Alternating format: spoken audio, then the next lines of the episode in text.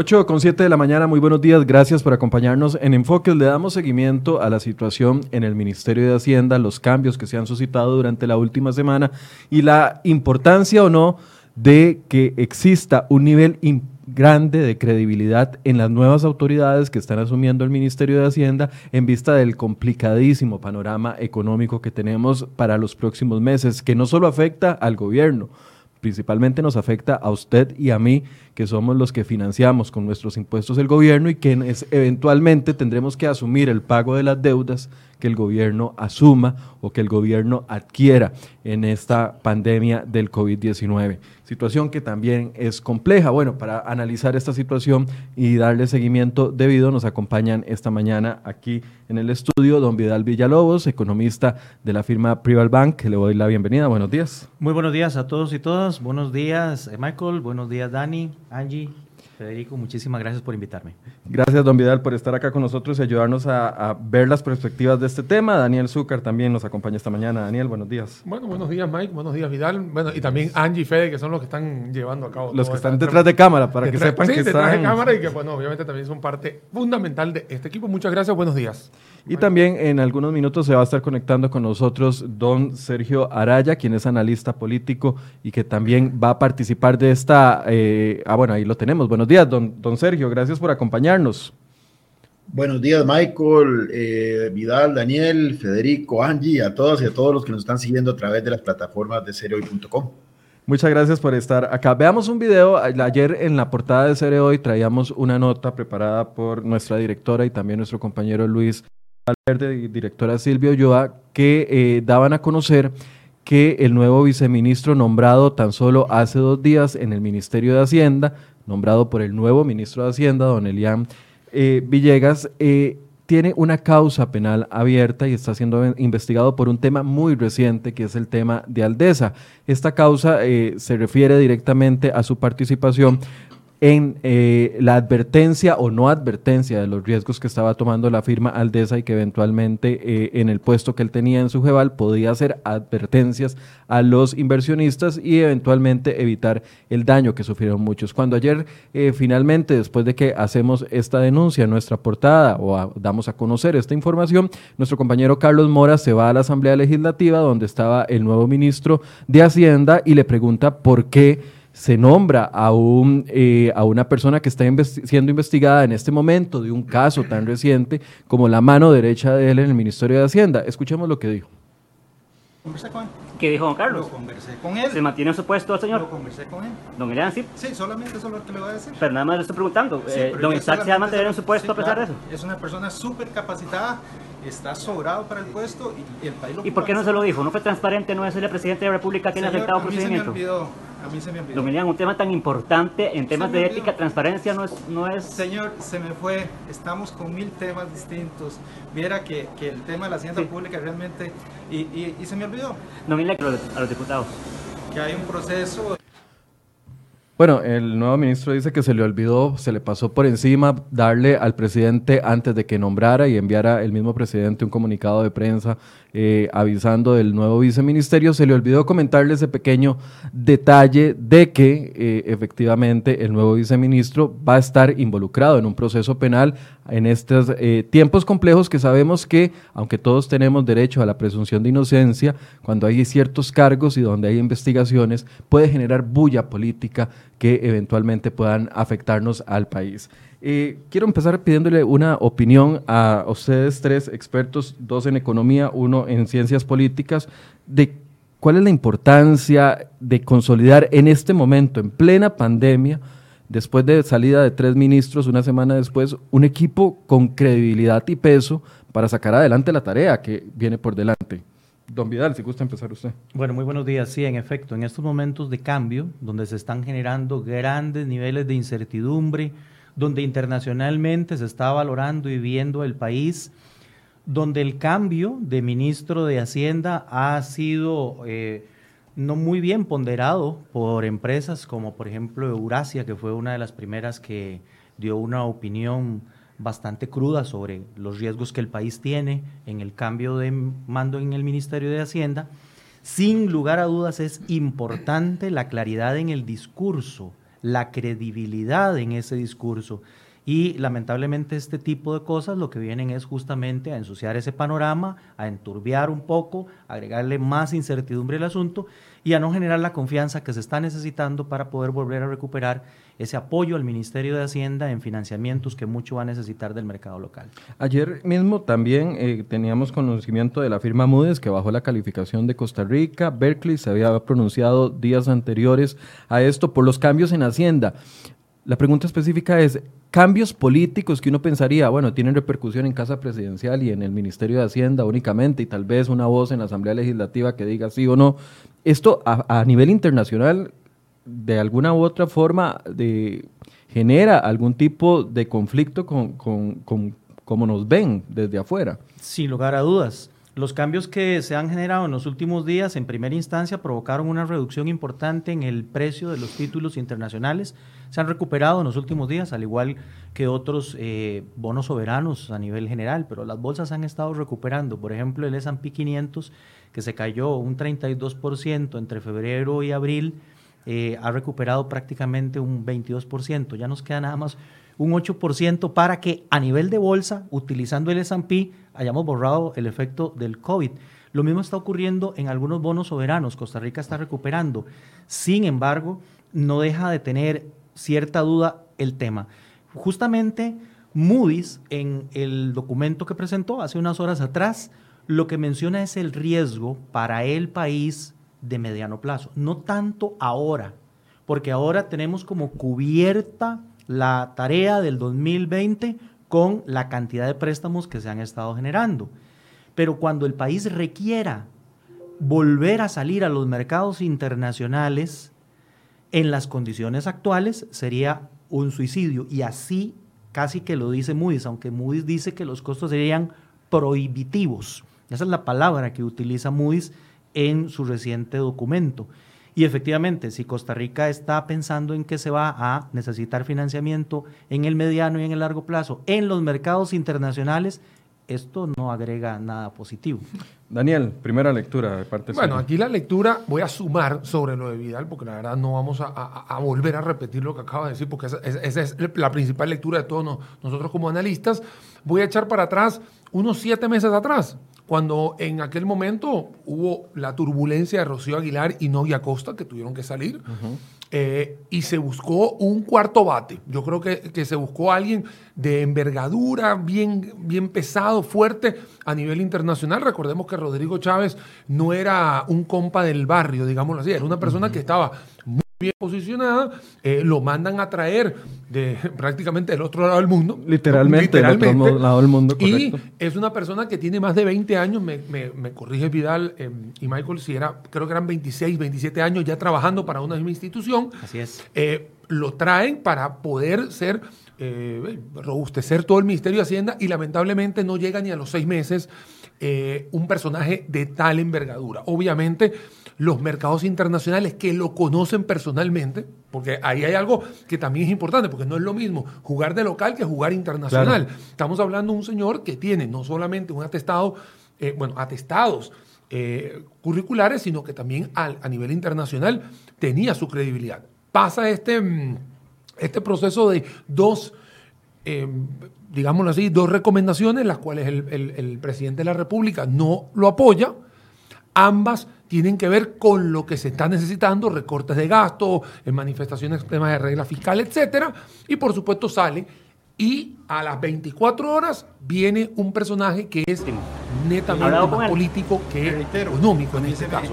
Obviamente la situación es complicada, nadie quiere en este momento el presidente, agarrar el Ministerio de Hacienda, lamentablemente hoy va a tener que ser cubierto por una figura política. Una respuesta. ya habló con el presidente. dijo Carlos? Antes, y, te estoy hablando que hace unas semanas atrás, el propio Rodrigo Chávez tenía un equipo de economistas que lo habían terminado él como sus yo hubiese preguntado por qué no agarraron uno de los tres asesores.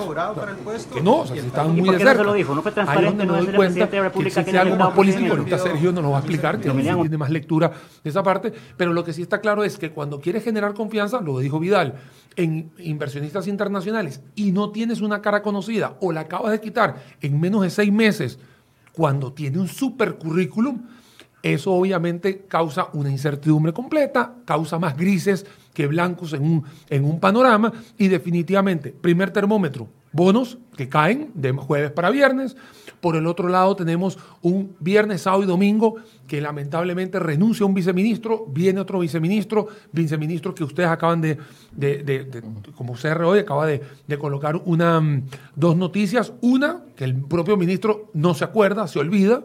Y segundo, viene el mismo viceministro que tiene también algunos, algunos personajes, también está la cónyuge de la del ministro, también metido en un problema. Entonces, esto lo que hace es que es un cóctel molotov en el cual los resultados, como lo dijo Vidal, para no repetirlos, obviamente, existen unas tendencias hacia la baja y lamentablemente, lejos de crear una confianza en todo esto, llegan el lunes y dicen, es que ya tenemos un plan de contingencia de 62 millones, 62 mil millones. Y uno dice, ok, ¿en qué es? Y lamentablemente es algo que ya tenían. O sea, no, no, vinieron a anunciar absolutamente nada. Entonces, es ahí donde nosotros vemos que, como la economía es una ciencia social, la sociedad no está confiando y lamentablemente eso es lo que se va a estar desmoronando, la confianza. Y eso es lo que van a tener que hacer. Bueno, y no, hay que, no hay que irse muy lejos. En la Asamblea Legislativa las reacciones ayer se, se, dejaron ver muchos diputados algo molestos por esta situación. Antes de darle la palabra a don Vidal, vamos a escuchar un par de declaraciones de diputados con respecto a esta situación. Escuchemos una omisión más de parte de un jerarca con el presidente de la República, o así por lo menos lo explica cuando salen este tipo de noticias a la luz pública. Me parece que este tipo de omisiones eh, son omisiones que se quieren ver como cosa pequeña, pero son cosa grande. Son parte de los engaños que los gobiernos del PAC le vienen haciendo al pueblo costarricense. Ya es hora de que el gobierno del PAC entienda que Costa Rica está lleno de personas pensantes, está lleno de personas que están interesados en que este país salga adelante y tienen que dejar de engañarnos. Tienen que hablar con la verdad. Tienen que decirnos las cosas como son. Y una omisión de ese tipo es imperdonable. Ahí no solamente debería de irse ese viceministro que está siendo eh, procesado penalmente, sino también tiene que irse el ministro que apenas lleva dos días y ya cometió su primera gran omisión. En una democracia como la costarricense, donde prevalecen las garantías constitucionales, toda persona es inocente hasta que se pruebe lo contrario.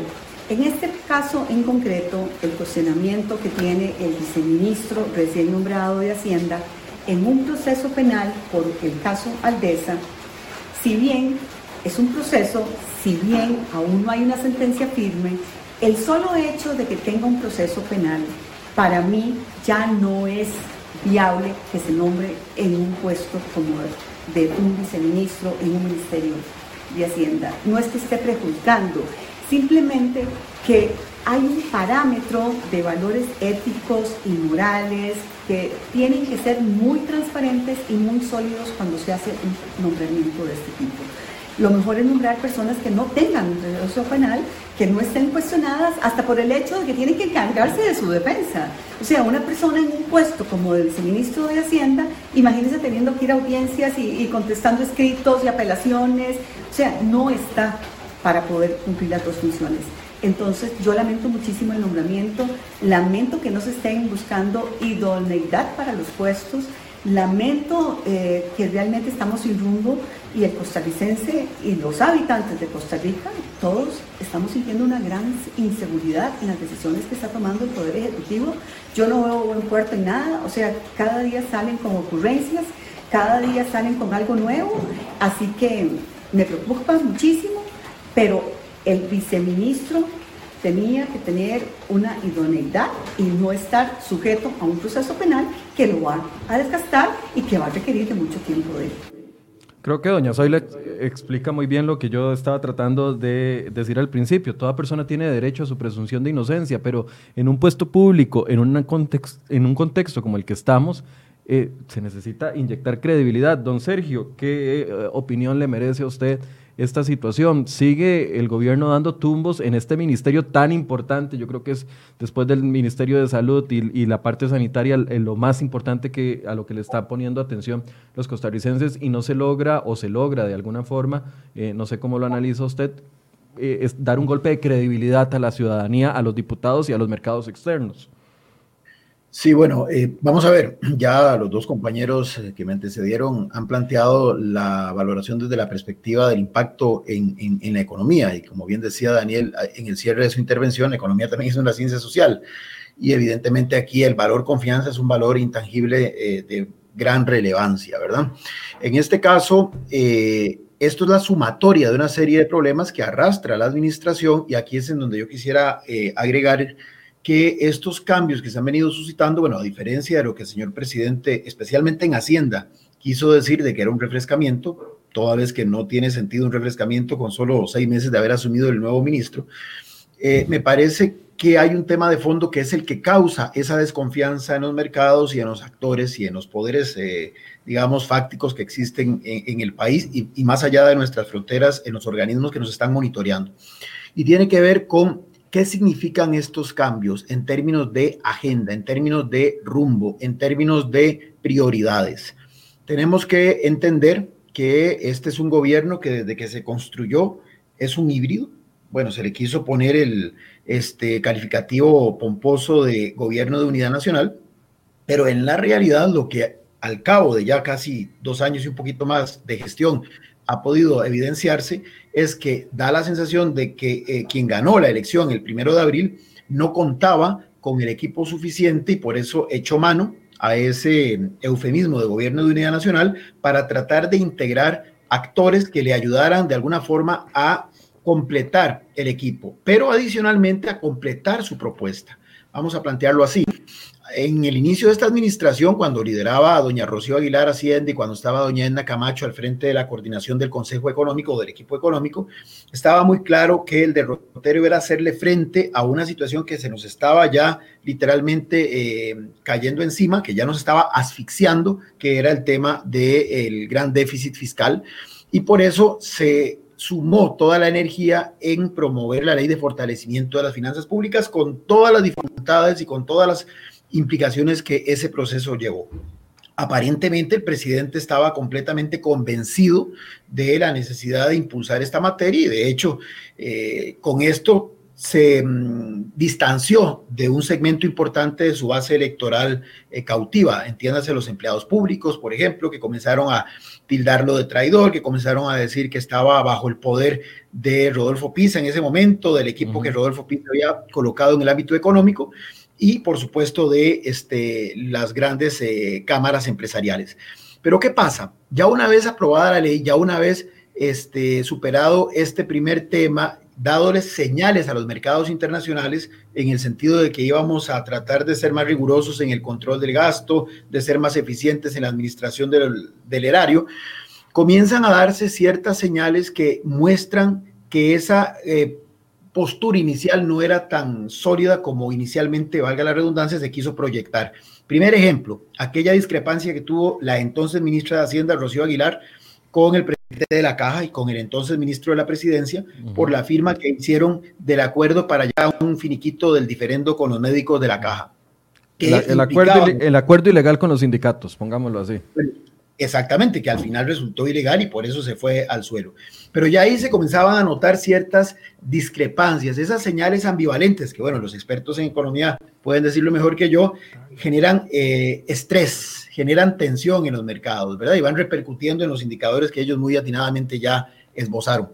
Pero después sale, bueno, lo de doña Rocío es una situación, es un imperativo. Recordemos que ella no es que el presidente le pide su renuncia, como sí se lo pidió a don Rodrigo Chávez, tal cual lo reconoció don Marcelo Prieto, sino que ella se tiene que ir por una contingencia, ¿verdad? Y es que la misma Contraloría literalmente le pide que, se vaya por aquel famoso tema del, manejo del fiscal. Entonces, pero ya se notaban, y esa es la parte importante, más allá de las personas, que sí son un factor realmente importante, el talento humano, pero lo más importante es ¿Cuál es el enfoque? ¿Cuáles son las prioridades? ¿Hacia dónde es que usted va a encaminar el accionar de una entidad determinada? Da la sensación, además, porque esto no se puede perder el bosque, que inclusive desde la época de doña Rocío Aguilar, pero más eh, intensificado con la llegada de don Rodrigo Chávez, del que ya no me voy a referir, ya lo hicieron eh, don Vidal y, don, y don Daniel, pero hubo discrepancias al interior del gabinete, especialmente en el área económica. Recordemos que cuando se va doña Edna, a quien nombran como responsable del Consejo Económico es a la ministra de Planificación, a doña Pilar Garrido, que es una figura, digamos, más cercana al presidente y que podríamos decir más de piñón PAC. Y es ella la que ha estado aún hoy liderando ese Consejo Económico. Y con la llegada de don Rodrigo Chávez, que era totalmente un advenedizo, bien lo dijeron, 33 años creo que era lo que estuvo fuera del país, eh, no solamente comienza a tener dificultades al interior del gabinete, especialmente con doña Pilar, sino que al interior del Ministerio de Hacienda detecta, dicho por él mismo, una serie de elementos que le estaban torpedeando su agenda. Y es cuando él hace la reorganización interna del ministerio, que eso es muy interesante, que don Erian tiene que ahora manejarse con unos cuadros intermedios, con unos cuadros, eh, bandos medios intermedios, que este, los nombró don Rodrigo Chávez y que en teoría son gente más de la confianza de don Rodrigo Chávez. Inclusive se fue la tesorera nacional, se fueron varios de los funcionarios que venían desde el gobierno de don Luis Guillermo Solís. ¿Qué me preocupa a mí de todo esto? Que la llegada de don Elián, que efectivamente yo coincido con Daniel, es más una visión política que técnica, eso no está mal, en el pasado ya se ha hecho y ha dado resultados, solo un brevísimo interregno con el pasado cuando don Telmo Vargas tiene que abandonar el Ministerio de Hacienda por el conflicto con las universidades en el gobierno de don Rafael Ángel Calderón en 1991-92, quien asume es un ingeniero, es don Rodríguez Mata. Y al final termina Hacienda, digamos, eh, bien librado, porque ya había una ruta, ya era básicamente administrar lo que ya estaba establecido. Pero en este caso, no solamente es el cambio de un economista o de un experto en, ciencias económicas a un, a un abogado, que si bien es cierto, él reivindica como su hándicap, como su carta de presentación, su gestión al frente del Instituto Nacional de Seguros, pero más allá de eso, que eso es anecdótico, lo importante es cuál es el enfoque, hacia dónde es que va encaminado, por qué se tiene que ir Rodrigo Chávez y por qué asume una persona que sí es más del riñón, más del riñón del Partido Ciudadano. Eh, esa era la próxima pregunta que les tenía. ¿Qué significa la salida de don Rodrigo Chávez? Porque, a ver, después de la, claramente no salió bien. O sea, no hay, no hay cercanía entre el presidente. No creo que se estén hablando ahorita para el presidente y don Rodrigo Chávez para ver cómo te va, cómo va la semana de vacaciones. Es más, no creo que haya eh, comunicación. Michael, la carta de renuncia en el segundo párrafo de Rodrigo Chávez, yo creo que lo, o sea, lo dice y no entre líneas, clarísimo de que él se está yendo enemistad completa con el presidente. Por eso, entonces, ¿qué significa en un ambiente donde todo el mundo está reclamando dónde está el rumbo económico para los próximos seis meses, nueve meses, dos años, tres o dos años de gobierno que queda?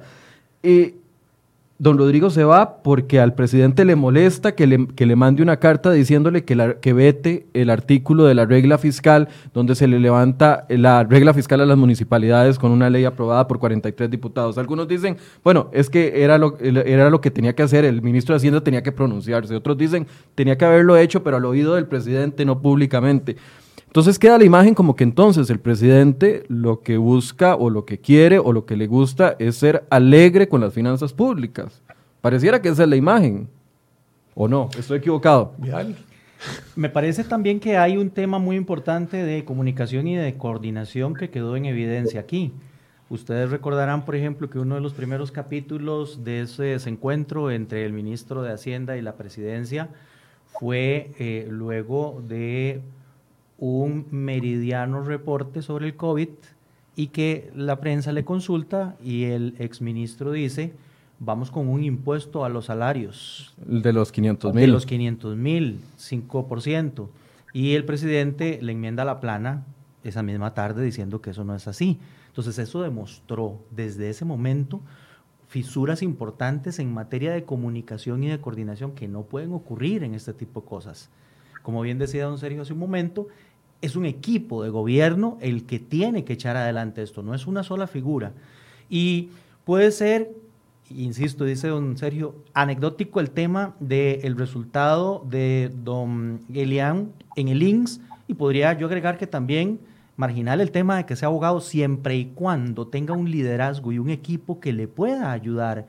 Pero el tema inicial de esta conversación de hoy es que uno de sus primeros nombramientos está empezando a ser cuestionado a horas de haber sido. Entonces eso no agrega nada en esa confianza, en esa comunicación, en esa coordinación que un buen equipo de gobierno debe tener. Y súmale, Vidal, que exactamente cuando le preguntan, la respuesta, lejos de poder fomentar un poquito más de humildad, lo que dice es no me acuerdo, ¿no? O sea, no- no- o sea, como, como, como, como, me- como minimizando un problema que en realidad es un problemón que hay en, en el país y como bien lo decía la diputada Zoila, ¿no? Lo decía, mira, si una persona va a estar con la mitad de la mente en una cosa y en estos momentos se necesita una persona 100% dedicado a un problema que es el que tenemos hoy en día en Costa Rica, que son las finanzas públicas, porque si, no hubiera- si ese problema no fuese así, uno diría, está bien, tiene la mitad del tiempo para allá y para acá, pero aquí estamos hablando que necesitas una persona a tiempo completo, con la mente fresca, para hacer todo esto. Entonces, Dani, eh, perdón, y es que eh, haber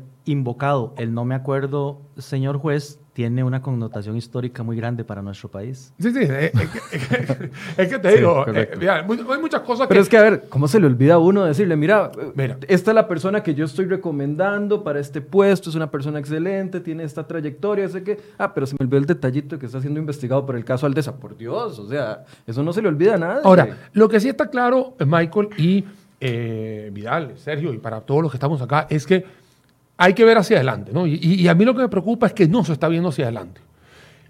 Hoy el Ministerio de Hacienda tiene un tercer ministro en menos de dos años. Eso- es- esa es la lectura. O sea, tiene un tercer ministro en, en- en- en menos de dos años. Yo diría en Sí. siete meses. Hace siete Sí, meses bueno. estaba doña Oh, Rocío. siete meses, ¿no? bueno, estaba diciendo pues, como para hacerlo bonito, hacer- ¿no? pero está bien. Tienes razón, Vidal, en menos de siete meses, es verdad.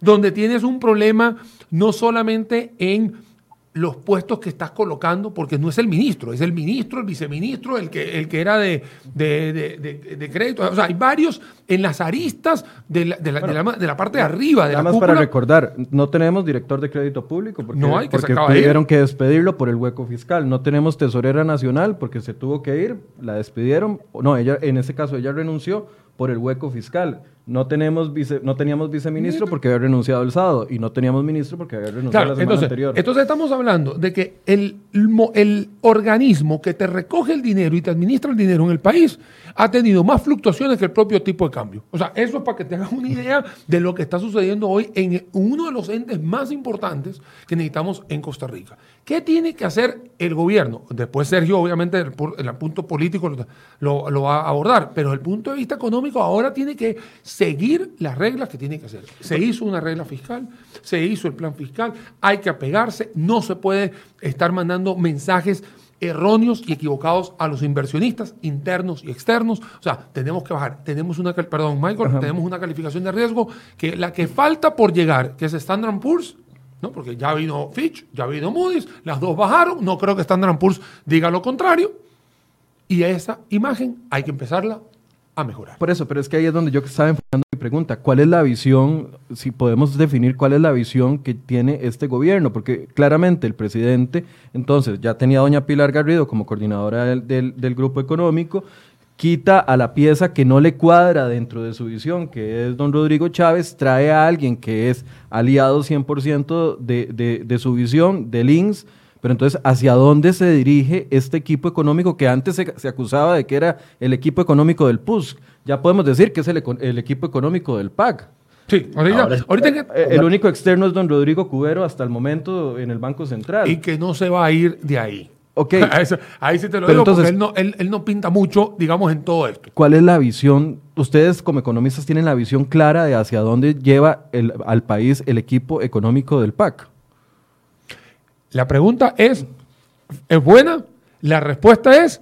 No la tengo. No la tengo, no la tengo. Lo único que podemos decir nosotros en estos momentos, no, no sé si Vidal tiene alguna información adicional, es que el plan mostrado por los Rodrigos, porque los Rodrigos lo mostraron en menos de 48 horas uno con el otro, es que el plan de financiamiento va por encima de 3.400 millones de dólares, que hay un acercamiento en diferentes multilaterales, Fondo Monetario, BCE, etcétera, etcétera, y que el número es 3.400 millones, de los cuales 1.800 millones pareciera que ya están más de este lado que del otro, puesto que hay un tema de COVID que hay que arreglarlo, tema de plan proteger, etcétera, etcétera, pero es lo único que hay en el tapete.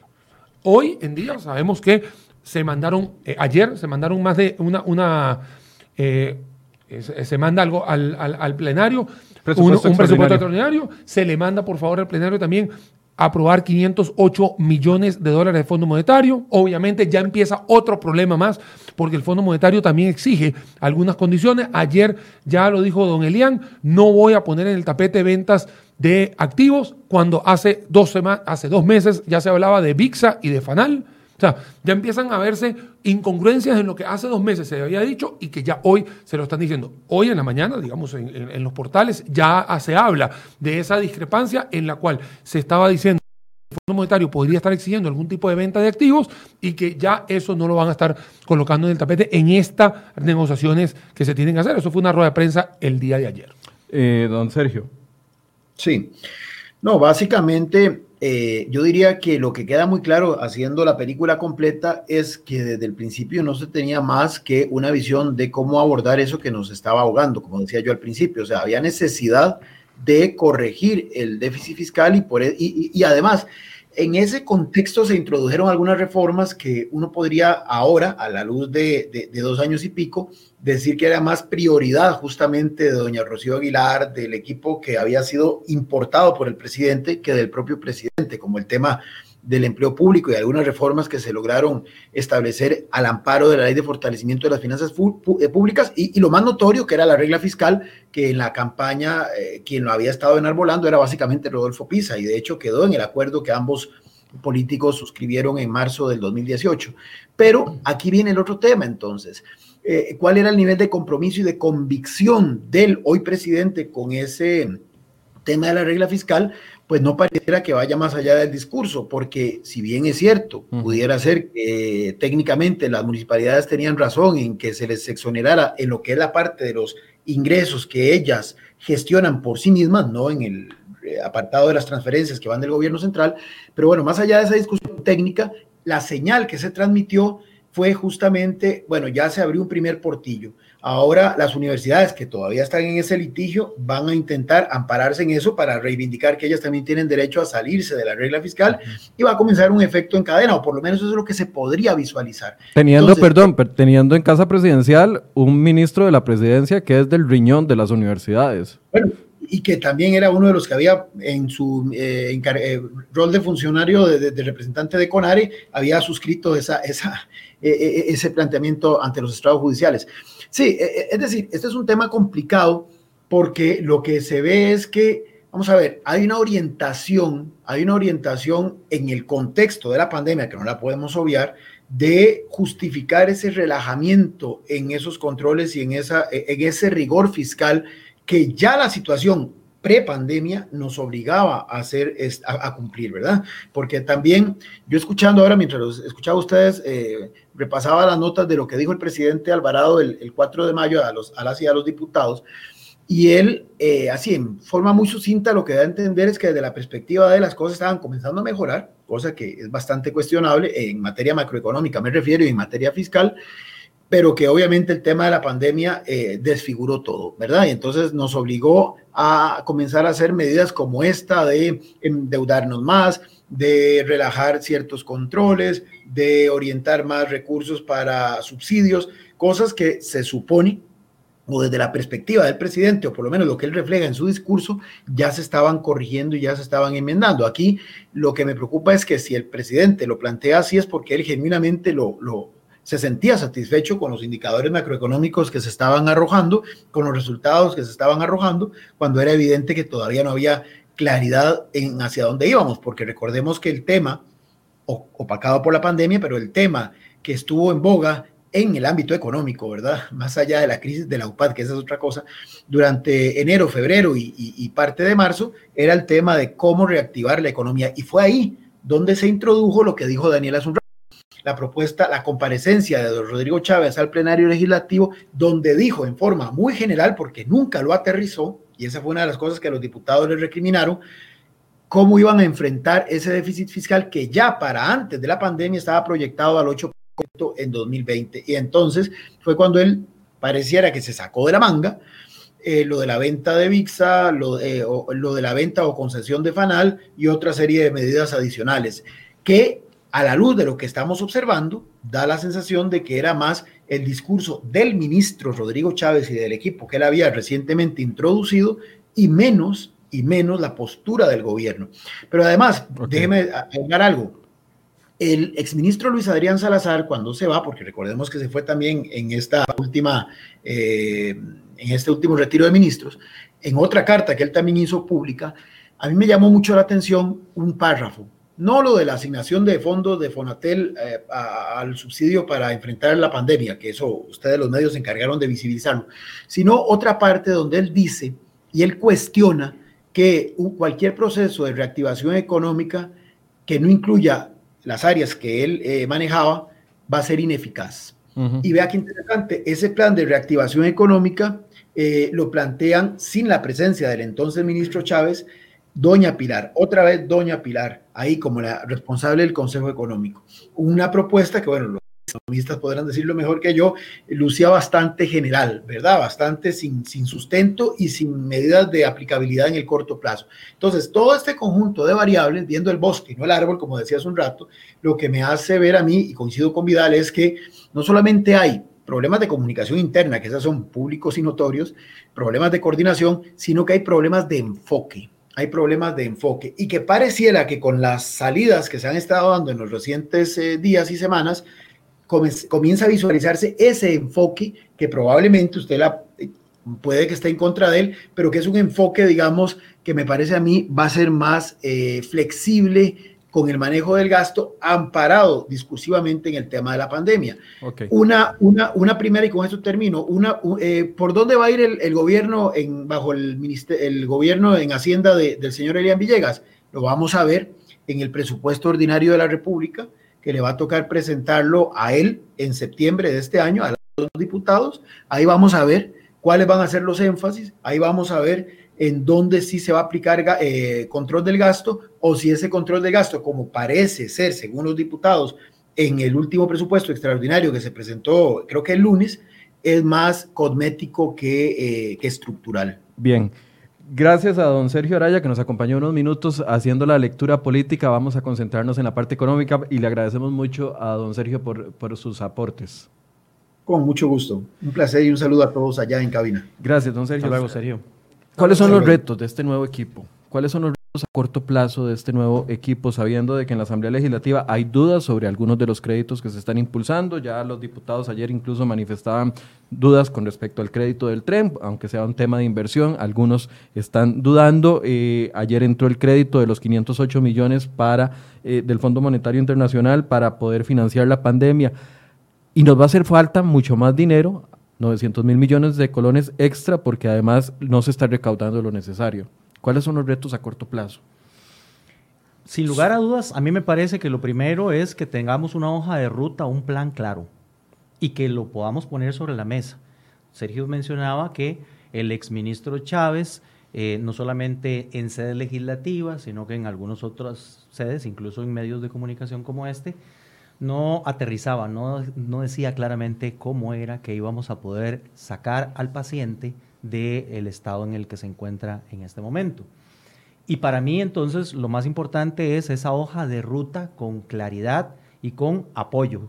El apoyo aquí vendría no solamente de eh, la Asamblea Legislativa, sino que también tiene que eh, concursar el resto de actores de la economía, eh, con, empresarios, por ejemplo, particularmente.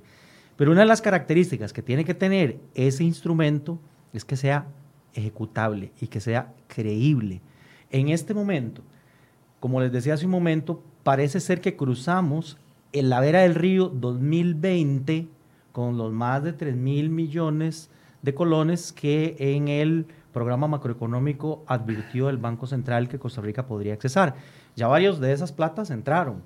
Entraron los 500 millones de la CAF, entraron los 380 millones del BID junto con la Agencia eh, Francesa de Desarrollo y ahí vienen algunos otros más de camino. Y eso está contenido en las calificaciones de riesgo, tanto de Fitch como de Moody's, son a mediano plazo. Es decir, este año lo tenemos solucionado con deuda, deuda y más deuda. Y deuda. Así, en, dos planos. y el plano es que la deuda que entra es más barata que la, que la que debíamos, entonces se está intercambiando un poquito esa deuda, por eso es que la presión en la tasa de interés es menor, por eso es que hay algún ahorro, por eso es que viene ese mensaje del lunes, que vamos a tener un ahorro, pero en realidad no es un ahorro, simplemente fue una estrategia financiera que cualquiera de nosotros nos hicieron un plan de salvamento. Como, como Digo, cuando uno va al banco y hace una regla Una refundición, una refundición eso de deuda. Eso fue lo que pasó. Entonces, por eso es que yo sumando lo que está diciendo Vidal, yo le voy a tirar la parte de comunicación. La comunicación tiene que ser perfecta. ¿Perfecta con quién? De ministerio con, con, con ustedes prensa. Tiene que ser perfecto y tiene que ser inteligente.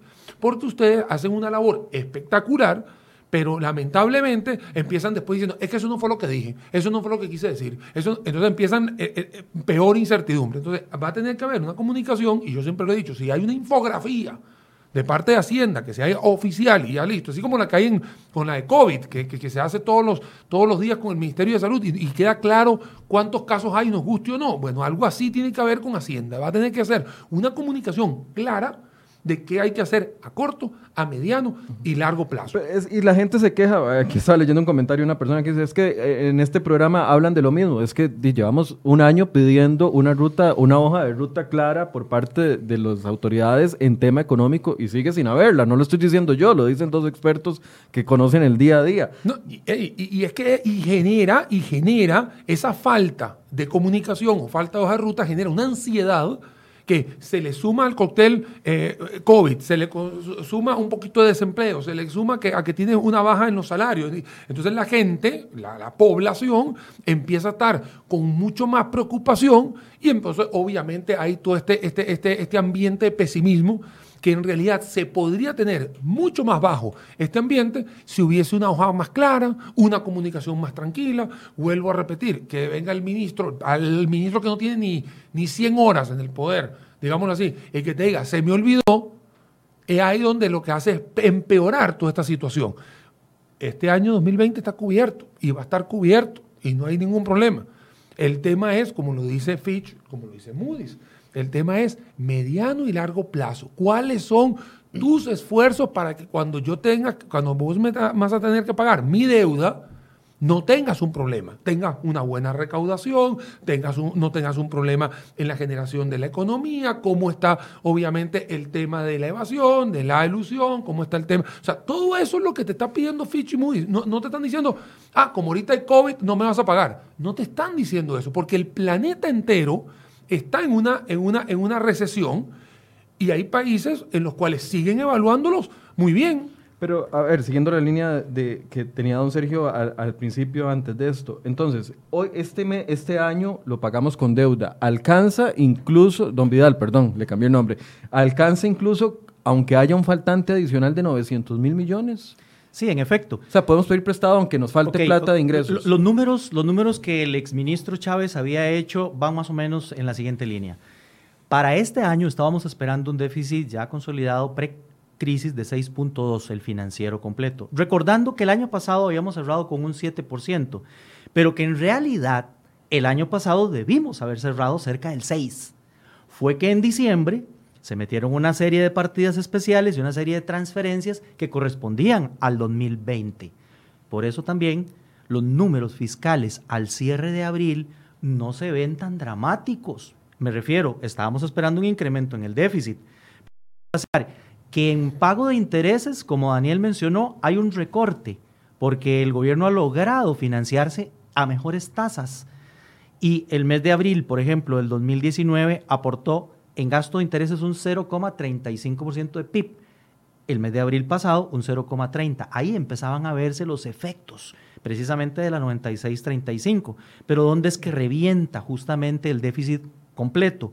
En el primario, por los gastos que se han tenido que hacer para atender la pandemia. Porque también ha sorprendido el hecho de que en medio de la pandemia, de la desaceleración y de la moratoria, el impuesto sobre la renta aumentó al corte de abril. Y eso es lo increíble, como tratando de ir poniendo tema, Michael y Dani, de hacia adelante con algún nivel de positivismo, yo quiero decirles, por ejemplo, que Fitch, la página 5 de su informe, llega a la conclusión, después de valorar 18 variables con tres años de historia y proyector, proyectar uno, que Costa Rica se merece una triple B. Pero Eso es bueno, eso es malo, eso es... Nos pone en el primer nivel de, de calidad, junto con países como Australia, Chile, está Panamá, Estados Unidos, en ese grupo que se llama calificación de riesgo, no la especulativa, como la que estamos teniendo en este momento con una B y además con perspectiva a que baje más. A negativa, sí. A negativa. Ahora, el tema es que Fitch habla de ese paquete que tiene Costa Rica y ahí estamos hablando ahora del país. Es que no solamente queremos hablar del gobierno y del liderazgo y del ministerio, es que el país tiene una serie de cosas que tanto en el informe de Fitch como en el informe de Moody's salen a relucir. Por ejemplo, otro dato que quiero traer a la mesa, exportaciones, también abril, mejores que las del año pasado. Y en el primerísimo lugar, por mucho, todos los productos médicos que las zonas francas están exportando. Y Fitch y Moody's dice, ahí hay un pie de amigo para que este país se levante rápido comparativamente con otros países que tienen una calificación B. Voy a darles un par de datos del último informe de Moody's. Un país B en el, el ejercicio de valoración de Moody's tiene que tener un PIB de 26 billones. Costa Rica tiene 62 billones. Un país B promedio tiene 7.700 dólares de producto per cápita. Costa Rica tiene 18 mil. Y entonces ambas, Fitch y Moody's, mencionan de que Costa Rica puede quedar en una adecuada posición para levantarse, pero sí tiene que aclarar cómo lo va a hacer. Pero incluso esos números, porque usted está mencionando abril, pero mayo ha sido la parte, el mes, no sé si ya estarán los números de mayo, pero mayo ha sido el mes tal vez más, más fuerte en temas de restricciones y de afectación, con las fronteras cerradas y todo. O sea, si los números de abril fueron buenos, pero que pueden proyectarse para mayo y junio. Okay. en el primer trimestre, en el primer trimestre del año, si lo vemos como crecimiento, todavía técnicamente no entramos a terreno negativo, todavía no estamos aportando recesión. La recesión se define técnicamente como dos trimestres consecutivos en terreno negativo. ¿Y cómo se mide eso? Por ejemplo, ahora medimos cuál era la producción de marzo del 2020 contra la que teníamos marzo del 2019 y quedamos con un 0.9% por encima, pero es que marzo todavía el encierro no estaba completo. De acuerdo contigo, Michael, abril y mayo fueron los meses más complicados. Eh, hay una gente en Noruega que se llama Restart Energy, hace proyecciones para petróleo y dijeron, en el mundo, de acuerdo con mis números, el mes más complicado va a ser abril porque China empieza la reapertura, paulatinamente Europa, paulatinamente Estados Unidos y empiezan los números. La semana pasada estaba apoyando a la Cámara de Empresarios del Combustible y resulta ser que don José Miguel Macís eh, me facilita números de consumo de combustibles y el promedio de mayo, tanto en diésel como en súper, como en regular, en materia de consumo, ya empezó a subir. Está por encima del promedio de marzo y de abril, siendo abril el piso.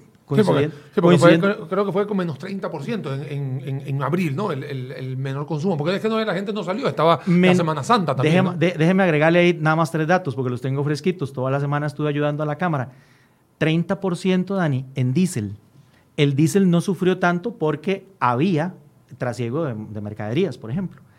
La gasolina eh, regular se cayó un 40% pero la super se cayó un 50%. Claro, hay algunas gasolineras en las costas asociadas al tema de turismo que su caída fue todavía mucho mayor. Nos hablaban de hasta un 65%. Pero el dato que les quería contar, si empezamos a sumar datos positivos, es que el promedio de compras de las gasolineras en el mes de mayo ya viene en recuperación. Yo esperaría que junio también y los siguientes meses. Sin embargo, les doy mi pronóstico y vamos a ver qué, qué le parece a mi colega. Abril, mayo y junio efectivamente es lo más crudo del encierro. Entonces yo sí estoy esperando que cuando cerremos junio y comparemos el segundo trimestre con el segundo trimestre del año pasado, ya sí estemos en negativo. Y sea el primer trimestre que podamos engarzar en la teoría de una recesión. Pero vamos a ver, esto tiene que ser claro Eso es la teoría que nosotros los economistas manejamos. Eso es absolutamente diferente con la gente que se está quedando sin empleo Los 60 mil. y que está en pobreza. Ahí estamos hablando de otra cosa. Recorte de gasto. Les, de- les decía, les planteaba antes de que empezáramos la conversación que nos seguimos reclamando el recorte de gasto. El gobierno habla de que está cumpliendo la tarea con los 170 mil millones más los 62 mil millones que anunciaron ayer. Los diputados nos decían ayer, es que no hay recorte de gasto real. ¿Qué es? Que tenemos una expectativa, el presupuesto no se puede recortar y punto, a pesar de que no se está eh, ejecutando todas las labores de gobierno con normalidad. A mí me llama la atención, Michael, que si después de esta pandemia, la gente, y ahora sí voy a hablar la gente total, tú, yo, Vidal, el del gobierno, el de la empresa, el del pequeño, el mediano, si nosotros no hemos aprendido a valorar y optimizar las cosas, creo que no lo vamos a aprender nunca. En estos momentos nos acaban de dar la mejor lección, lamentablemente del porte de salud no me meto, pero en la parte económica, el COVID nos acaba de mencionar, fue una universidad que nos mostró que hay cosas que tienen valor y que se necesitan y hay otras que no. Hoy en día el gobierno puede funcionar con una gran cantidad de cosas menos y se pueden recortar y no pasa nada. Hoy en día mucha gente está en teletrabajo, hay una gran cantidad de alquileres que se pueden devolver y aquí yo no he escuchado eso. Esa gran cantidad de alquileres pagan agua, luz, teléfono, papelerías y no sé qué. No he escuchado eso. Y eso no tiene nada que ver ni con plan fiscal, ni con Michael Soto, ni con Vidal. O sea, eso simplemente es saber gerenciar algo que hoy el COVID nos acaba de enseñar. Ni con despido de empleados Digo, públicos. a- nos acaba de enseñar el COVID, así nos los acaba de enseñar. Y eso lo estoy hablando para gobierno. Para las empresas que he estado asesorando Claro. algunas, yo les he dicho, ¿para qué vas a necesitar? Ay, y, y yo sé que hay mucha gente que depende de los alquileres, pero oye, I'm sorry, o sea, hay gente que está valorando devolver hasta el 50%. Es un estudio que salió la semana pasada, el 50% de las empresas en Latinoamérica va a devolver el 50% de los metros cuadrados que tiene. Eso es un estudio, salió la semana pasada. ¿Por qué? Porque la gente se dio cuenta que no necesita estar gastando en gasto operativo, eso quiere decir alquileres, todo esto. Mucha gente, ¿por qué el gobierno no lo puede hacer? O sea, ¿por qué nuestro gobierno no lo puede hacer? Si lo- nos los acaba de demostrar. Y no estoy hablando de tocar ningún salario, ni estoy hablando de tocar alguna persona. Que obviamente sabemos que hay duplicidad de, funciones, que hay instituciones que están eh, duplicadas, que hacen cosas, cosas que hemos hablado acá, Michael, y aquí sí voy a rajar. Tú me has invitado desde hace como dos años y hemos hablado Sí, reiteradamente y no hemos esperado eso. Bueno, pero vean que con esto les hago un bypass. Ni siquiera tengo que esperar eso. Podemos haber visto muchos recortes. Quiero hacer una cuña publicitaria porque ayer la Bolsa Nacional de Valores saca una infografía que es espectacular. De hecho, voy a ver si la copio y la hago en mi, en mi portal. Dice la valoración de la calificación de riesgo de todos los países, acá está, de todos los países emergentes en, en- en- Latinoamérica. Y te dice la, la calificación de cada uno de ellos. Acá lo que tenemos que ver es primero que Costa Rica está de penúltimo. Está de penúltimo, estamos por debajo de Bolivia, estamos por debajo de República Dominicana, Guatemala, y así usted lo puede leer. Vuelvo, valga la cuña en el perfil de los. eh, pero como una empresa pública lo podemos hacer. Dos, ¿qué es lo que está sucediendo? Bueno, el gobierno tiene que agarrar a estos países y decir, ¿cómo estos países tienen esta calificación? Porque estamos todos con COVID, porque estamos todos igual. ¿Qué están haciendo? ¿Cuáles son las buenas prácticas que están haciendo estos países para que nosotros en los próximos meses podamos aplicarlo? Esa es eh, la, Ahí la tenemos puesta. Valga la cuña, a ver si la bolsa ahí me, me- me pasa algo. Pero bueno, ahí está. Esa, eso que están viendo ahí, que está bastante sencillo, lo vi ayer casualmente, eso te dice tranquilamente, bueno, que están, que están haciendo los demás países. Toquemos la puerta, ah, busquemos buenas prácticas, porque así se hace, Vidal, ¿verdad? Que uno agarra, busca buenas prácticas con compañeros, llámese de empresas o llámese de países, y uno se reúne. No hay que viajar a los países ahora, se reúne por Zoom. ¿Qué estamos haciendo? ¿Qué están haciendo estos países para tener estas calificaciones? Y eh, voy a leer, porque obviamente a, a la pantalla no, pero aquí a mi celular sí puedo decir, son datos al primero de junio. O sea, no estamos hablando de, de- de enero, de estamos hablando de la semana de, ahorita, de hace dos, de tres días. Estas son las calificaciones de riesgo que tienen los países con las cuales nosotros competimos. ¿Por qué? Porque ellos también exportan muchas cosas que hacemos exportaciones nosotros, también tra- atraemos inversionistas que vienen, que vienen también a los países. Creo que este, que esta- que este, este cuadro, vuelvo a repetir, valga la cuña para la bolsa, eh, creo que puede llevar a mucha gente del gobierno a tomar alguna decisión para decir, Este es el, el- el cuadro al que tenemos que leer todos los días y ojalá, de verdad, para mí, yo agarro este cuadro y si yo estuviese en una oficina, agarro ese cuadro, lo pego en una pizarra y le digo a todo el mundo, señores, en un año yo tengo que estar por encima de Paraguay, por ejemplo, para, para, para buscar un aspiracional como un KPI, como se dice en, la parte más corporativa, un Key Performance Indicators, y decir, ok, yo quiero estar por encima de Paraguay o por encima de Guatemala, que es un compañero aquí del vecindario centroamericano. Sí, Es que eso es lo que te iba a decir. Ah, ah, estamos acostumbrados a que cuando hay comparaciones a compararnos con los mejores, pero aquí eh, hay mejores que son vecinos de nosotros. Es que vuelvo y te repito. Guatemala y Honduras súper mejor que nosotros. Mira, vuelvo el y te Salvador repito. es el único que, que no superamos. Claro, y Eh, el, que superamos Ey, y. El Salvador te voy a explicar el por qué. Porque El Salvador tiene una dependencia del 22% del, de la- del Producto Interno Bruto las remesas. de las remesas que vienen de dónde? De Estados, Estados Unidos, Unidos. que tiene un menos 6% en pronóstico para este año, que tiene una recesión muy fuerte. Entonces, obviamente va a haber una debilidad en la recuperación de ese dinero, porque no va a estar entrando en remesas. También hay un golpe en Honduras y también en, en Guatemala, pero no tan fuerte como El Salvador. Pero yo creo, Michael, que este cuadro, vuelvo a repetir, ahí la gente me va a querer ahí en la bolsa que les puse el cuadro, pero eh, creo que también es un cuadro que la gente tiene que entender. Es decir, e- eso nos demuestra que podemos hacer las cosas mejores con los mismos ingresos que, que estamos logrando y con la misma situación económica, si, si se quisiera entender así. Don Vidal, en, en tema de, de lo mismo, en tema de reducción de gasto, eh, yo le decía, tenemos una expectativa muy alta. La gente, cuando, cuando uno habla de reducción de gasto, lo primero es cierre de instituciones o el tema de empleados públicos, que claramente no se quiere que, que haya más despidos en este país en Así este es, momento. Entonces, yo creo que nadie estaría de acuerdo que comencemos a despedir empleados públicos y generar más pobreza en el país. ¿Cuál, cuál es el, el camino? Hay, hay de dónde recortar. En este momento eh, hay algunos temas ahí que se pueden ir revisando. No solamente está el tema de no tocar la planilla pública porque generaría mucho más fuego en la hoguera, sino que también, Dani lo mencionaba también bastante acertada ahora, eh, el hecho de ponernos a hacer ajustes en materia de alquiler en estos momentos afectaría también a empresarios de esas, de esas áreas. Y yo mencionaba, por ejemplo, eh, el, el parámetro que le han dado a el nuevo ministro de Hacienda en cuanto a los temas que él tiene que ir trabajando. Habla de protección a los más afectados, y lo mencionábamos hace un momento. Bueno, ¿quién debo considerar como afectado? Solamente la persona que ha visto reducida su jornada o ha sido despedido.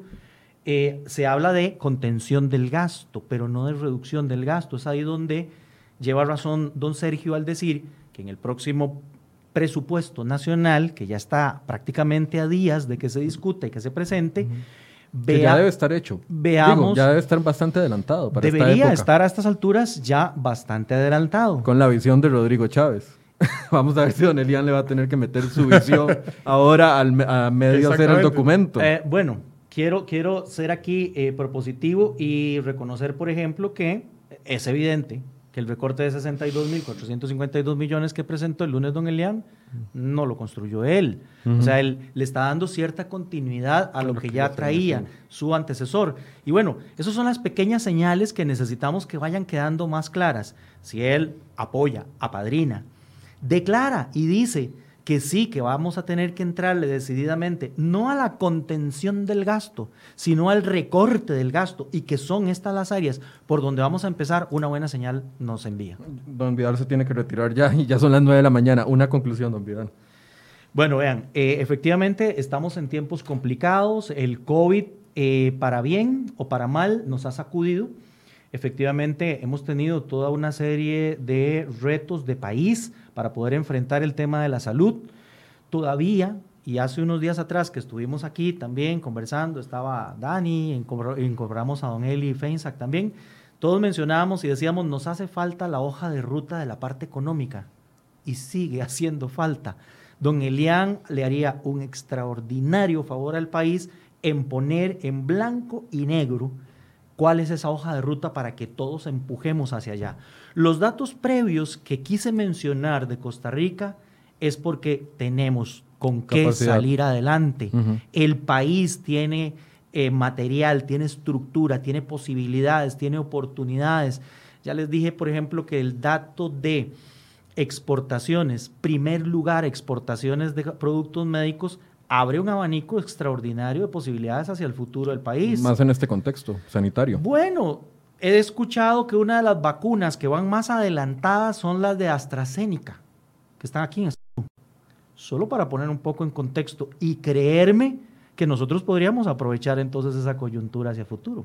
Bien, muchas gracias, don Vidal, por la participación. Le vamos a permitir que se pueda retirar para darle también un espacio a, Daniel para hacer las conclusiones. No, lo, malo, lo malo de venir con Vidal es que Vidal a uno le quita las palabras así propositivas de todo esto. Entonces, uno lo que viene es a sumar, ¿ves? Ese, es, el, tema, pero bueno, sí, vengo a sumar de lo que. No, vengo, a, vengo a sumar porque eh, sí está claro, Michael, que nosotros no podemos utilizar y no podemos seguir utilizando el COVID como excusa no lo podemos seguir utilizando. Ahí acabamos de ver un, panorama de, muchas cosas de, otros países. Tenemos que tener infografías que sean claras, tenemos que tener un mensaje claro hacia la prensa, que lamentablemente no lo hemos visto, y no es culpa de la prensa, al contrario, ustedes hacen un trabajo fenomenal, titánico, y lamentablemente el, teléfono chocho no viene por ustedes, viene por desde lo más arriba. Entonces es ahí donde nosotros tenemos que empezar y sí, hay que empezar, lamentablemente, hay que empezar y decir, ok, señores, borrón y cuenta nueva, del buen sentido de la palabra, vamos a empezar a decir las cosas como son, en cosas fáciles, digeribles y que la gente lo entienda. Vuelvo a repetir el tema del Ministerio de Salud. Con estas infografías que hace todos los días, queda clarísimo cómo está el desempeño, el desarrollo, etcétera, del COVID. Bueno, igualito, copiemos las buenas prácticas, hagamos lo mismo en el lado económico. Daniel, y es que el tema de la credibilidad, eh, vuelvo e insisto, porque ese es el planteamiento inicial de, la conversación de hoy. Si no logran credibilidad, no solo con la prensa o con los ciudadanos principalmente, que son los, la primordial, pero con los diputados, se les van, a, les van a atravesar el caballo. O sea, un tema como el del caso del viceministro, con cinco, seis créditos en línea para aprobarse, puede generar bulla que eventualmente nos termine afectando a nosotros por, por, situaciones que se generan y, y entre, entre gobierno y, eh, legislativo. Y, de hecho hace, hace que, aparte que el ambiente se que se desvíe la atención de lo importante. Y en eso yo, cuando, cuando la diputada Zoila dio toda una explicación, que me parece que es una explicación clarísima, clarísima y que no tiene tinte político, es una, es una explicación yo creo que cualquier persona profesional va a estar de acuerdo con eso. Y la verdad que en estos momentos el Ministerio de Hacienda, que está en el ojo del huracán hace cuatro años para acá, ¿no? porque verdad, uh, ecofiscal, plan fiscal, que está acá, la verdad lo que se necesita es personas que estén metidas al 100%. No estamos, y, y lo voy a dejar acá claro, no estamos diciendo que el señor está o no capacitado, al contrario, yo, me parece que sí está capacitado, pero si no va a estar enfocado al 100% y lo que vamos a tener es una revolución acá, una tormenta perfecta entre legislativo y, y, ejecutivo por un tema de una condena penal, etcétera, la verdad que eso, lo que lejos de mejorar la información, esto, lo que nos va a empeorar. Entonces, la verdad es que mejor en estos momentos es bajarle la ansiedad a todo esto. Si el si el nombramiento, porque no es un tema de la persona, porque no estamos yendo contra persona.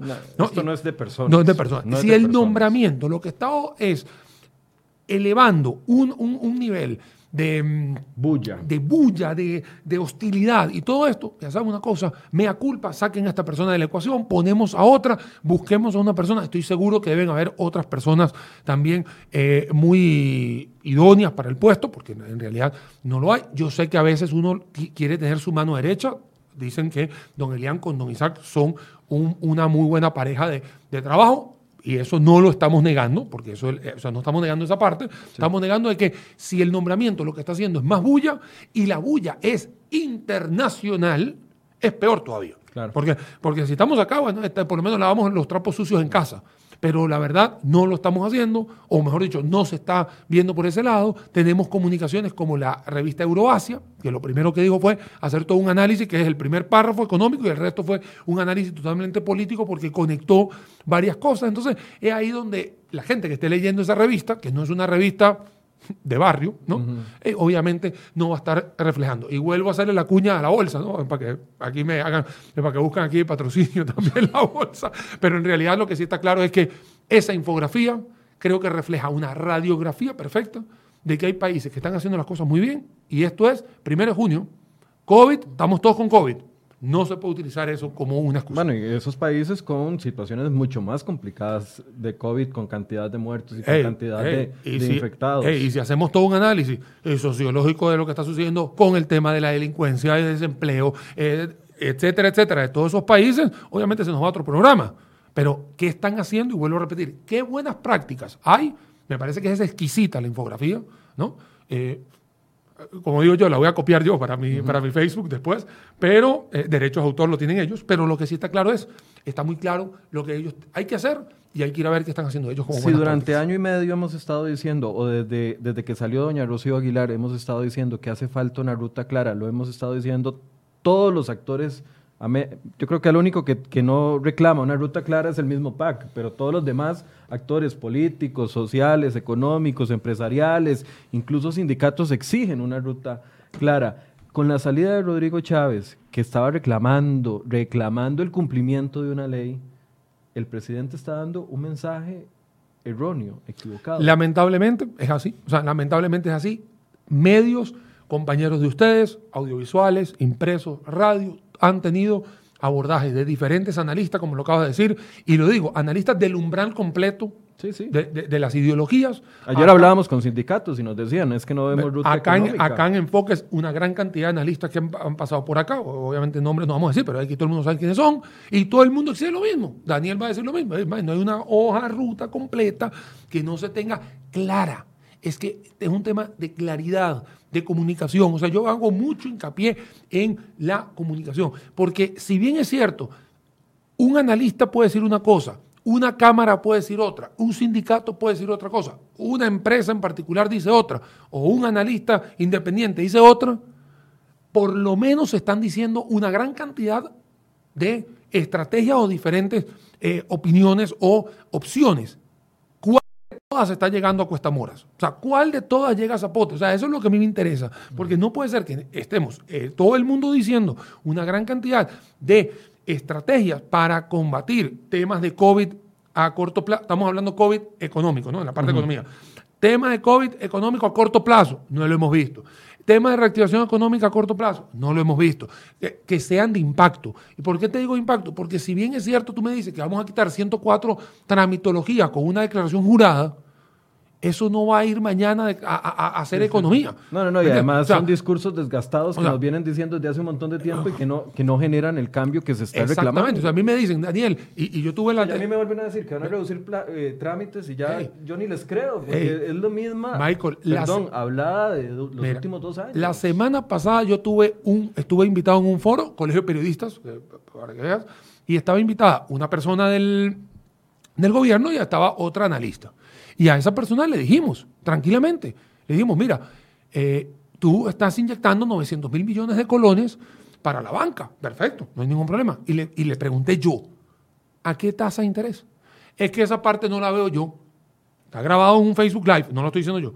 Y yo le dije, vea, lamentablemente usted es la única persona del gobierno en, en- este panel.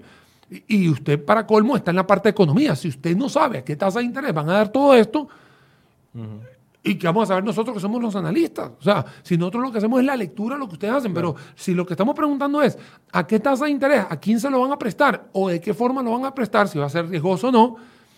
pero los 900 mil millones quedaron en un papel, no han soltado ninguna plata todavía. Y hoy en día lo que se necesita son actividades de corto plazo. O sea, ¿qué va a pasar ahora? Yo salgo ahora, son las 9, ah, nueve y 14. cuarto y 14. Yo salgo ahora y yo quiero ver qué va a suceder ahorita, a las 9 y 20. Pero a las 9 y 20 lo único que va a tener son la misma retórica.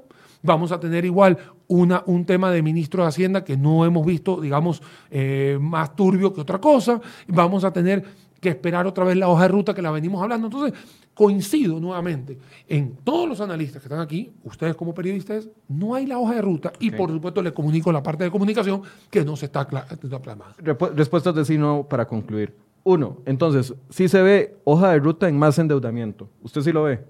Yo lo veo. Ojo, menos hoja de ruta, más endeudamiento. Má- más endeudamiento sí vemos. Sí. No a impuestos, usted lo tiene claro. No, aquí no se habla de impuestos. No, no hay que hablar de impuestos. No, no, no, pero por eso usted ve que el gobierno tenga claro de que no va a aplicar más impuestos. Yo no lo No, tengo no, claro. eso no, yo no lo tengo claro. No, no, sí, Además, andan dando estoy la- esperando en cualquier momento que pongan Eh, un impuesto. Además, por eso, por ahí andan dando vueltas la- las teorías del impuesto. Sí tengo que ser claro, en, un co- en una conferencia dijeron que el impuesto al 15.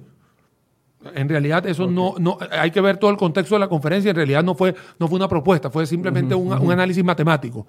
Pero, pero ya no hay claridad. Pero no hay que- claridad. No hay claridad. Y no hay claridad en recorte de gasto público tampoco. Ah, por supuesto que no. Ahí, ahí- ahí estamos claros. Ahí si no, tuviéramos no, esas tres cosas claras como país, yo creo que ah, evolucionaría, tendríamos más confianza. En lo Es que más, te voy a decir una cosa. De las tres, dos. Cualquiera puede elegir. Pero si yo tuviese de esas tres, dos claras, estoy más tranquilo. Muchas gracias, Daniel. No, Michael, muchas gracias a vos. Como siempre. Y muchas gracias a ustedes por su compañía. Nos estaban haciendo varias sugerencias de temas. Los vamos a tomar en cuenta. La persona que estaba hablando, creo que era don Jorge Álvarez, hablando de que retomemos el tema del reglamento del INBU. Le voy a tomar la palabra. Lo vamos a hacer. Lo habíamos preguntado la semana pasada qué había pasado. No había noticias nuevas, pero vamos a invitar al INBU para ver qué ha pasado con ese reglamento. Muchas gracias por su compañía y muy buenos días.